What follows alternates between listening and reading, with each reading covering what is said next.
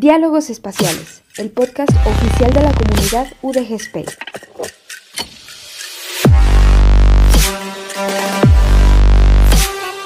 Aportando un granito de galaxia a tu conocimiento.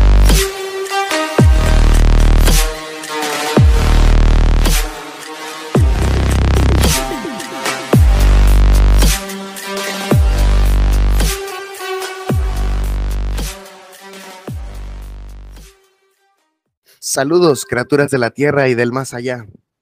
Bienvenidas a este rincón del mundo de los paquetes IPOE que forman este podcast llamado Diálogos Espaciales. Esperamos que su estancia auditiva sea de sagrado. Les habla Pepe Alex, miembro de la comunidad de UDG Space y estudiante de física, y les presento a mi compañero de micrófono, Alan, miembro también de UDG Space y estudiante de Ingeniería en Comunicaciones y Electrónica. Hola Alan, ¿cómo estás?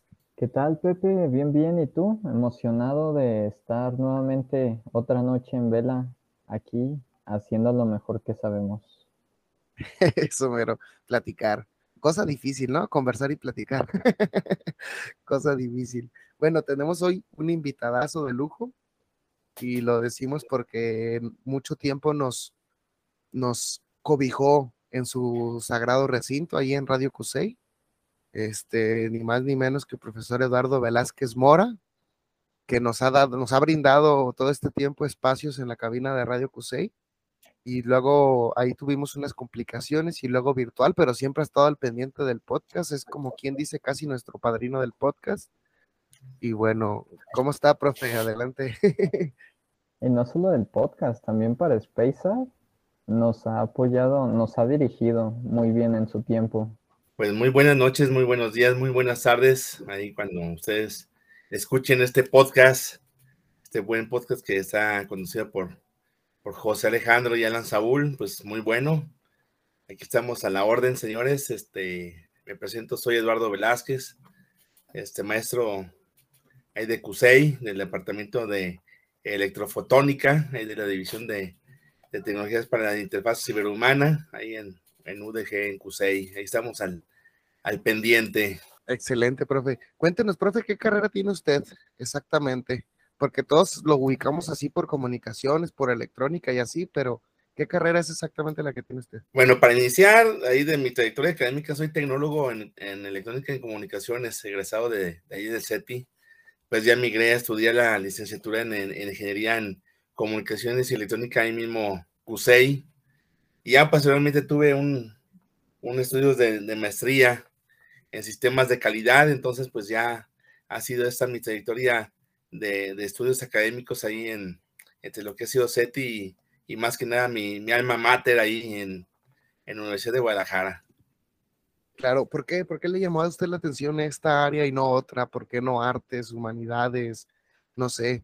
O sea, ¿qué es lo que hace que su carrera le guste tanto? Fíjate que este, me, me está inclinando mucho hacia la parte de la medicina. Después andaba ahí con el, la onda de, irme a derecho, pero como estaba yo desde el principio en la, secundaria en una escuela técnica en el área de, electrónica y talleres de electrónica, pues me empezó a fascinar, me empezó a gustar esta área por el hecho pues de que podía este, hacer algo con la tecnología de ese entonces, ¿no? Desarmaba entonces este, mis, mis radios, los volvía al mar, ¿no? Entonces dije, ah, bueno, pues como que soy bueno haciendo, haciendo esto, ¿no? Entonces, eh, después me, me, volví radioaficionado, ¿sí? Compré un, un radio, un CB, eh, lo instalé en la casa, me ayudaron ahí unos vecinos, unos amigos míos, y pues me gustó la onda de, de, transmitir este, eh, vía ondas de radio, y pues bueno, ya de ahí es donde pues ya comencé a, a explorar la onda tecnológica, ¿no? Entonces, eh, de ahí en adelante me apasionó el área de la electrónica. Entonces, esa es la razón que eh, continué en el CETI estudiando esta, eh, esta carrera y pues de pasar ahí en la Universidad de Guadalajara y por áreas del destino, brinqué a la, carrera de, bueno, no, no la carrera, más bien a la, al posgrado ya de la maestría en sistemas de calidad y pues ha sido fascinante todo este trayecto que, que he tenido, ¿no? Sí, ¿a, a, qué edad hizo su primera transmisión entonces de radioaficionado?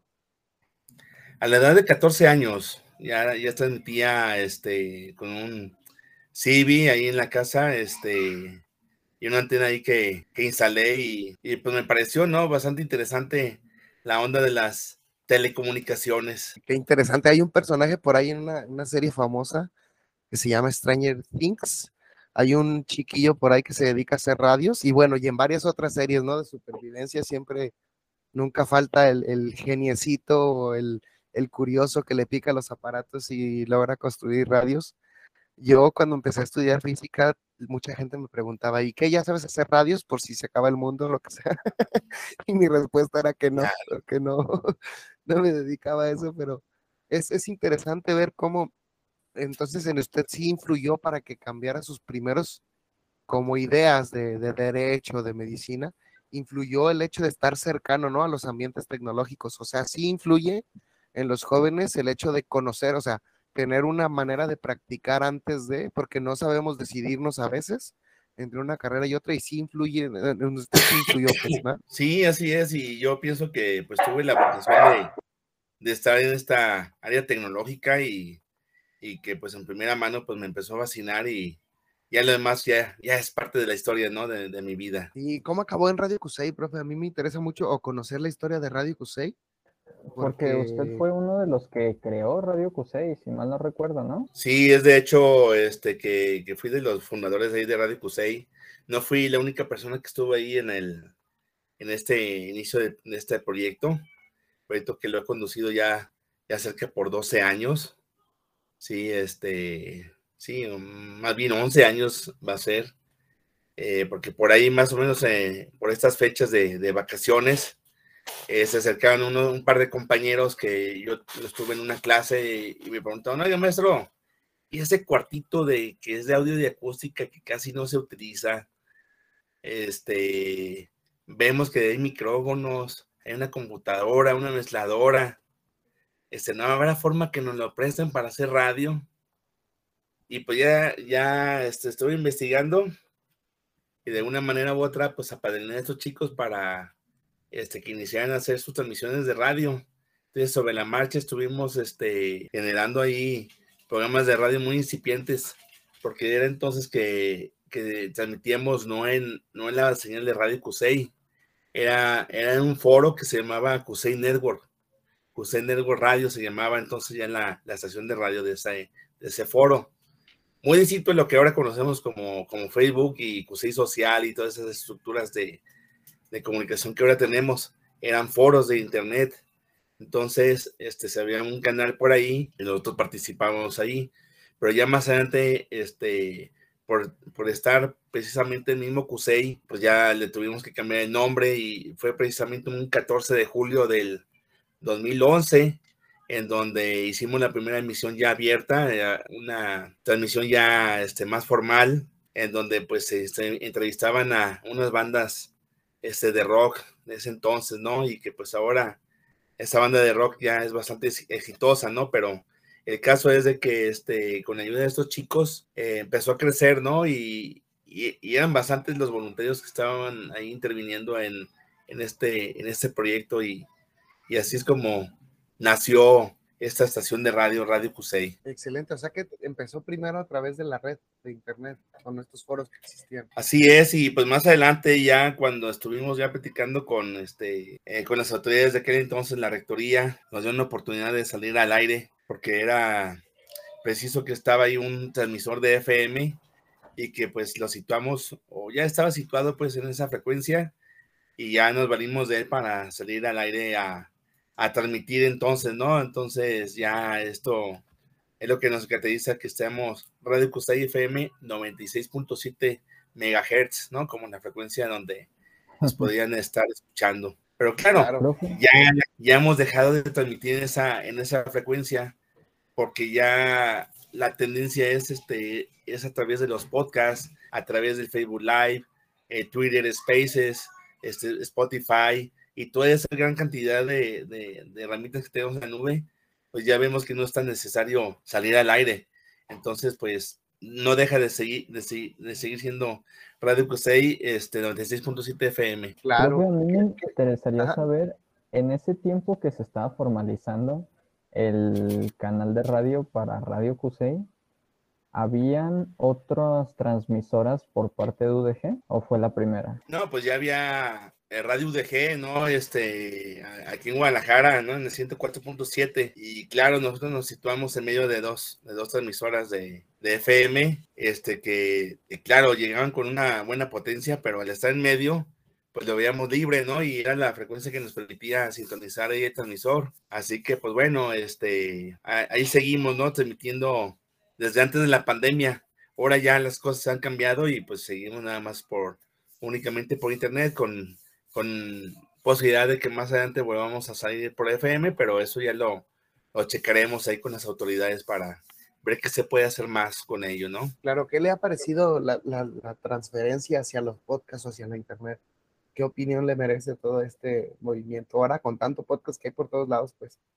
Claro, no, no por nada este, estamos en la era de la información y pues la información no solamente es texto, no solamente son imágenes o fotografías que, que se dan, sino que ya son multimedios, ¿no? Este, ya para poder acceder a, a la red, gracias a que se tiene un gran ancho de banda ya en nuestras casas, podemos acceder obviamente a, a sonidos, imágenes, videos, y pues esto ya da la posibilidad de que se enriquece eh, obviamente este ya la, la función de, del mismo internet claro entonces es de que podemos estar transmitiendo en, en varias plataformas este, nuestros contenidos no entonces ya tenemos este varios podcasts que se graban en nuestra estación de radio y que transmiten en, en Spotify no van saliendo así como ustedes este, empezaron con nosotros, hay otros programas que lo están haciendo, ¿sí? Y pues también hay otros programas que están sobre la plataforma de YouTube y también se lanzan a YouTube o bien se lanzan a Facebook Live.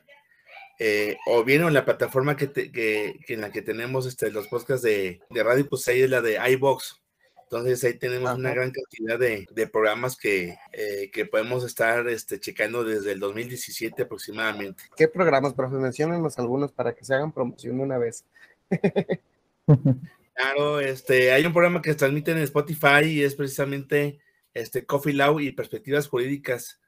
Este es un programa que lo produce este, un egresado de la Facultad de Derecho este, sobre temas, obviamente, eh, de, su carrera, pero que, pues bueno, ha entrevistado a grandes personalidades de, de, su, eh, de su ramo, de su área. Y ahí está, este, Perspectivas Jurídicas y Coffee Por otra parte, eh, tenemos una producción de, de más antaños, más añejas, que tiene aproximadamente nueve años con nosotros, que es la de Paraísos Perdidos, y pueden encontrarla ahí en el iBox. Sí, este, así mismo como otra otro programa que se llama Subterráneo Radio. Ambas son de contenidos musicales. El primero que dije, este, simplemente es la emisión de canciones y melodías que desde el pasado han tenido cierto impacto, ¿no? Y, y que han caído, han caído en, este, en obsolescencia, pero esta persona lo rescata y por eso dice que son paraísos perdidos, ¿no? Y entre tanto en la segunda, que se llama Subterráneo Radio, pues ya son entrevistas a la escena emergente de, de, de rock, este, que tenemos aquí mismo Guadalajara, o que de repente llegan de, pasada de, eh, de, gira y los aprovechan para, para hacerles las entrevistas, ¿no? Y claro, también tenemos este, programas dedicados a la ciencia y tecnología, como es el de Mentores, que en este año este, salió, que se habla de innovación, ciencia y tecnología, y además videojuegos, ¿no? Eh, ya que, pues bueno, está conducido por el, el maestro David Bonilla, ahí de, de la División de Tecnologías de Interfaz Ciberhumana, y otro programa que es este del Colegio de Profesionistas de Sistemas de Información que se llama Confesijal Radio, donde entrevistan a, tanto a, miembros de este colegio como a otros actores eh, que están en medio este, de, la, de la función de, de, las tecnologías de las ciencias de computación, sistemas de información, eh, metaversos y toda esa situación que ya se viene y, se está viendo, ¿no? Este, ya en la, en la, actualidad.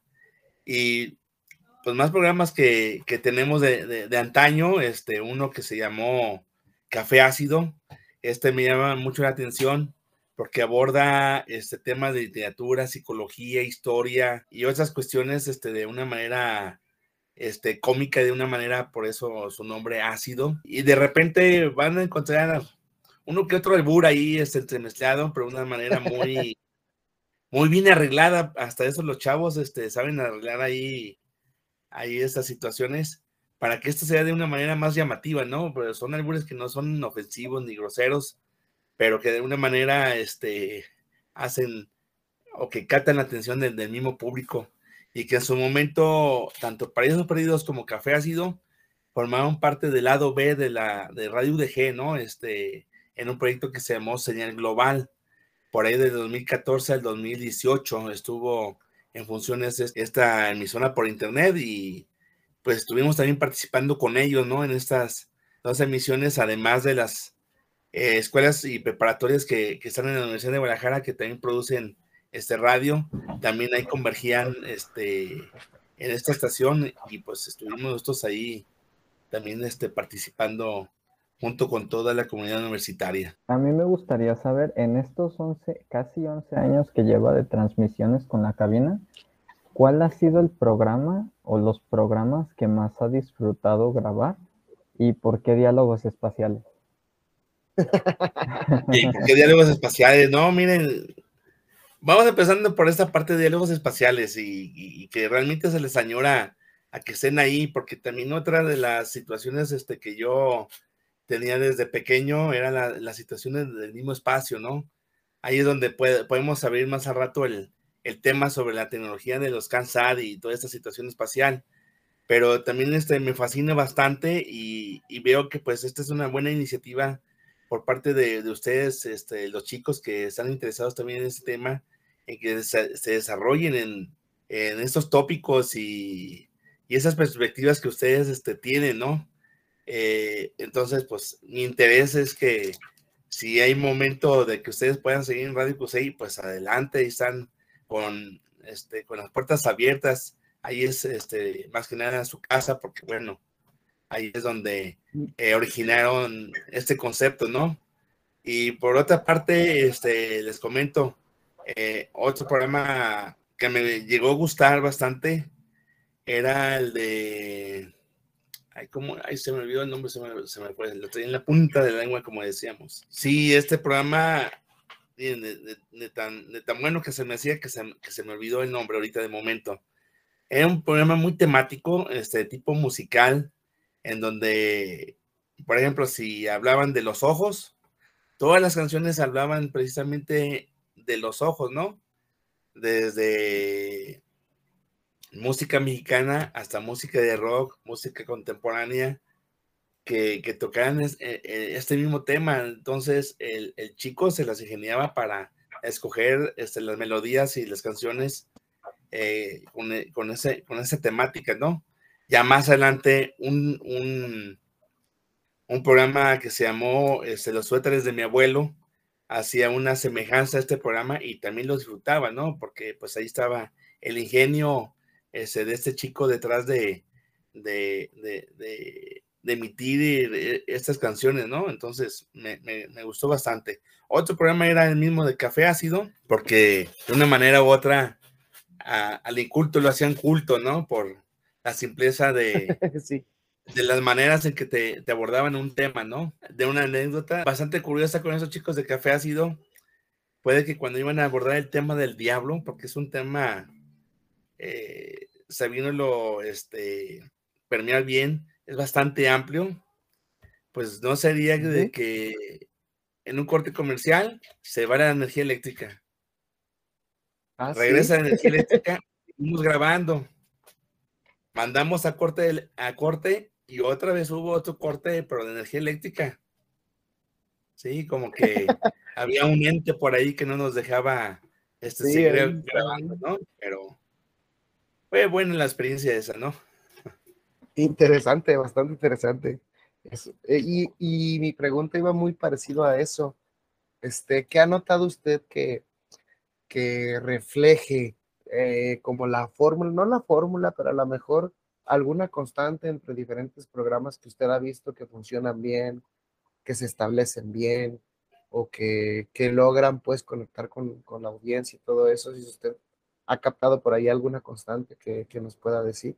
Que al parecer, eh, la manera en cómo abordan los temas, el ingenio, es una de las, de las de las características que usted reconoce, ¿no? ¿O qué otra característica podría usted reconocer en este tipo de programa? Pues más que nada, este, los programas que abordan la música son los que han tenido mayor aceptación, porque no por nada, este, nosotros los, ingenieros, de una manera u otra, pues estamos enlazados con, con la misma música, ¿no? Este, y es así que pues eh, hemos tenido más programas musicales que, que programas este, que derivan hacia la, la, parte académica.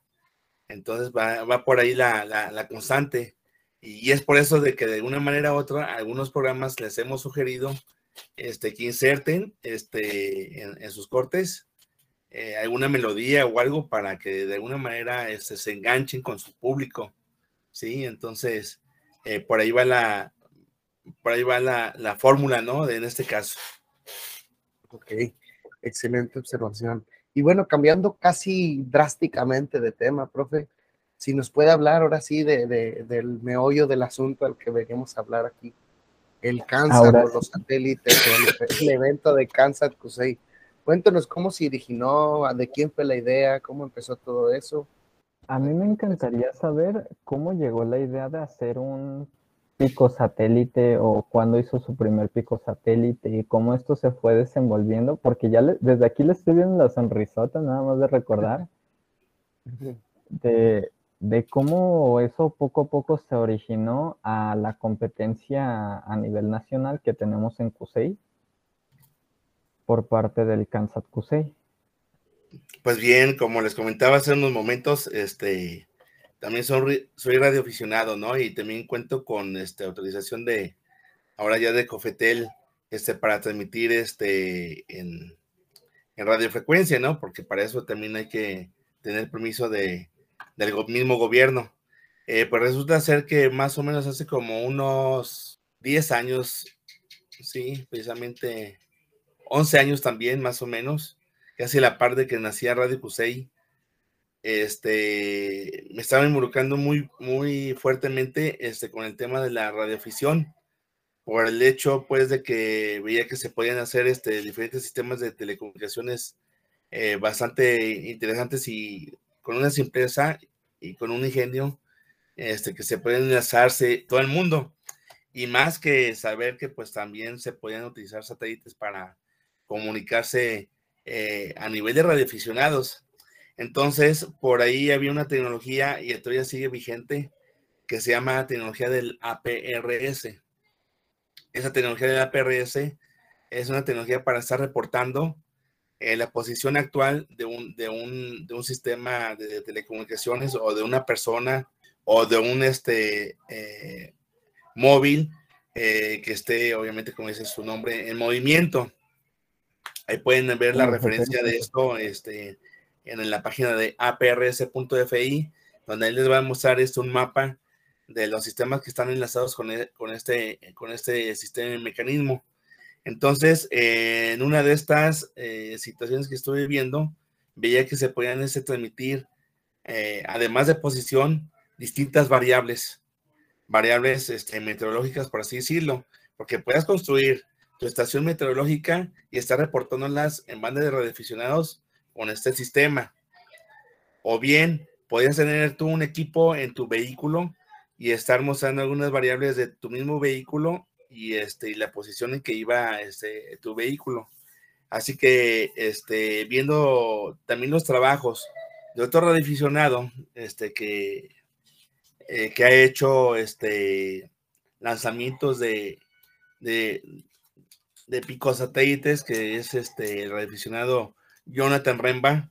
Él hizo en el 2008, 2009 unos lanzamientos eh, de unos satélites que, pues claro, estaban este, en, un formato muy diferente a un CANSAT, ¿no?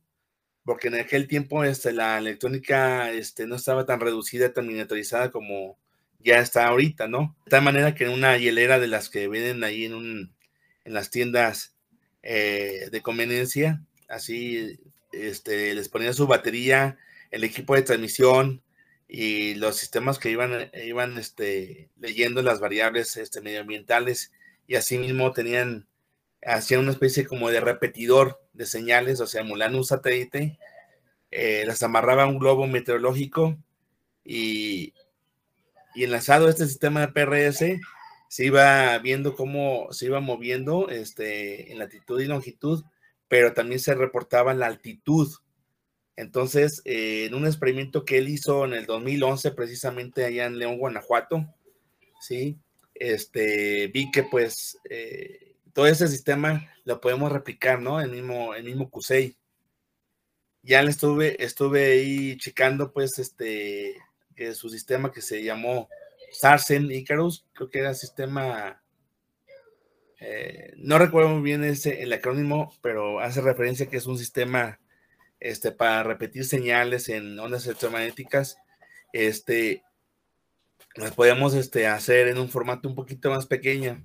Y buscándole ahí, en internet, encontré que un, había un formato este, que ya, habías, ya se había diseñado ahí por los 90 y era precisamente el CANSAT y que allá había competencias para poder probar este, cuál era el más apto, el más este, idóneo para completar este, una misión, eh, pues empecé a, este, a, generar la, eh, mi primer CANSAT, ¿no? Este, con el sistema de la APRS, un pequeño transmisor este, de, de la banda de radioaficionados, los combiné y pues también lo eché a andar este, en un globo, ¿no? Este, en este caso era un globo pero los que vienen aquí en el centro de Guadalajara, ¿no? Este, así grande, no era mitológico, pero claro, este estaba agarrado y tomado con una, eh, una hilaza, ¿no? Para poderlo recuperar pronto, ¿verdad? Porque no sabía para dónde se iba a ir. Entonces, este, ya veía que se reportaban las variables.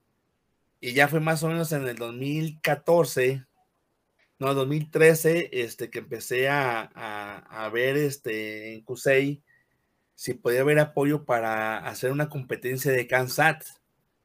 Empecé a tocar incluso este, eh, puertas ahí con la Canieti, con el Consejo Espacial de Jalisco, y este, y empecé a tocar en varios lados, ¿no? Esto, y les empezó a parecer bastante atractivo este tipo de competencias.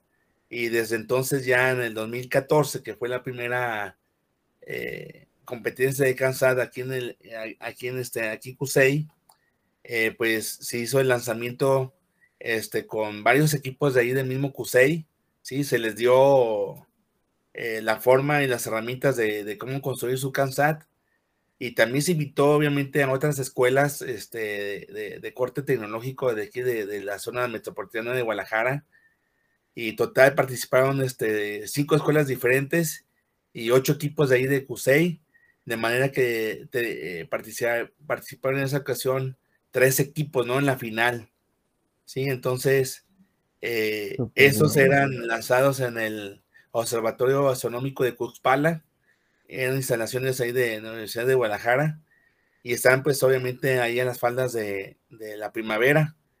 Entonces, este, pues con mucho éxito se lanzaron todos estos eh, CANSAT, ¿sí? Claro, Hubo uno que otro que sí les falló, digo, en la construcción no todos eran perfectos. Pero este, en resumen, creo que ocho, ocho de los trece completaron su misión de manera completa, ¿no? Y, para un orgullo ahí es de que eh, el equipo ganador eh, fue precisamente de, de Cusey. Se registró una altura este, de, de 18 mil metros, no, perdón, ese fue el del segundo lugar. Este fue de 23 mil metros sobre el nivel del mar a que llevó este CANSAT, que han auxiliado con un globo meteorológico.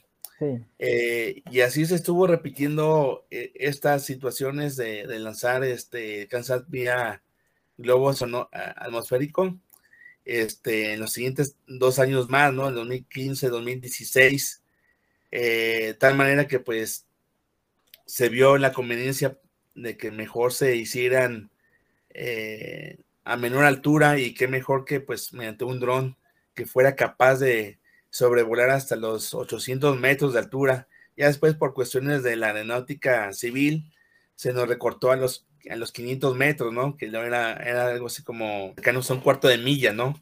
Una milla eh, náutica. Entonces este, dijimos, no, pues a los 500 metros que sea el techo de vuelo, porque para estas situaciones eh, también les comento este, que fui el que abrió a, que se estableciera de una manera formal, ¿sí? Esos lanzamientos vía, vía globos. Ya había trabajado esto Jonathan Remba, pero sin embargo, este, tuve que, que hacer este, un procedimiento al que se le compartió a la, tanto a la Sedena como a la eh, Dirección General de Aeronáutica Civil, de la DGAC, este, con sede aquí en Guadalajara, eh, el cómo lanzar estos este, globos atmosféricos, ¿sí? Ahí se me ocurrió de una manera u otra, pero después se adaptó. Y esto se adaptó de, eh, de manera ya más, más institucional o oficial, que cuando hubo este, una FIL aquí en Guadalajara, este, unos doctores de, del INAOE, junto con este, el artista, ay, se me olvidó el nombre también, pero hicieron este, el satélite Ulises y en forma conjunta otro satélite también este, a, nivel este, pico satélite, un satélite cubo, este, también lo lanzaron, pero obviamente no fue al espacio, fue también a la atmósfera. Eh, y les pregunté, oigan, ¿qué procedimiento usaron? No, pues me dijeron que tenía que hacer esto y esto otro, y era precisamente lo que yo había descrito en ese procedimiento, ¿no? Que, que fue adoptado por la, la Dirección General de Aeronáutica Civil y, y, la misma Sedena. Entonces dije, ok, entonces sí, sí está valiendo la pena y el esfuerzo eh, de lo que estamos nosotros haciendo acá en CUSEI. Eh, entonces, este, pues ya se elevó el, este satélite, este, no llegó a más de de 8 kilómetros de altura, bajó rápidamente y llegó a Zapoclanejo a, a de una manera aterrizar, ¿no? Este. y pues generó, digamos, este, los mismos, los mismos este, científicos ahí de INAOE este, tenían este, planificado. Y asimismo, este artista este, traía un satélite cubo bastante llamativo, ya que transmitía dentro de la banda de, de UHF este, un poema en náhuatl y un poema en español, eh, porque resulta ser que como se lanzó dentro del marco de la FIL, este, pues era un, este, un satélite poético, una cosa así. Entonces, eh, dentro de su concepción artística, este, era bastante llamativo este, este satélite Ulises. Por ahí pueden googlearlo, ahí pueden este, sacar ahí datos eh, sobre este, esta tendencia tecnológica que, que, este artista este, propició, ¿no? Y más adelante quiso él lanzarlo al espacio, pero yo creo que los fondos que, que reunió no fueron suficientes para que llegaran a, estar en el espacio, pero sin embargo, este, me llamó mucho la atención que ese artista hiciera un pico satélite, ¿no? Ahí con sus, con sus capacidades artísticas llegó a generar algo de tecnología, ¿no?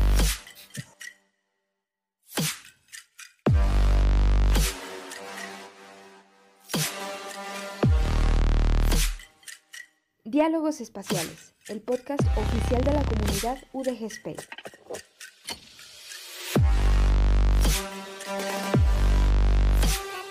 Aportando un granito de galaxia a tu conocimiento.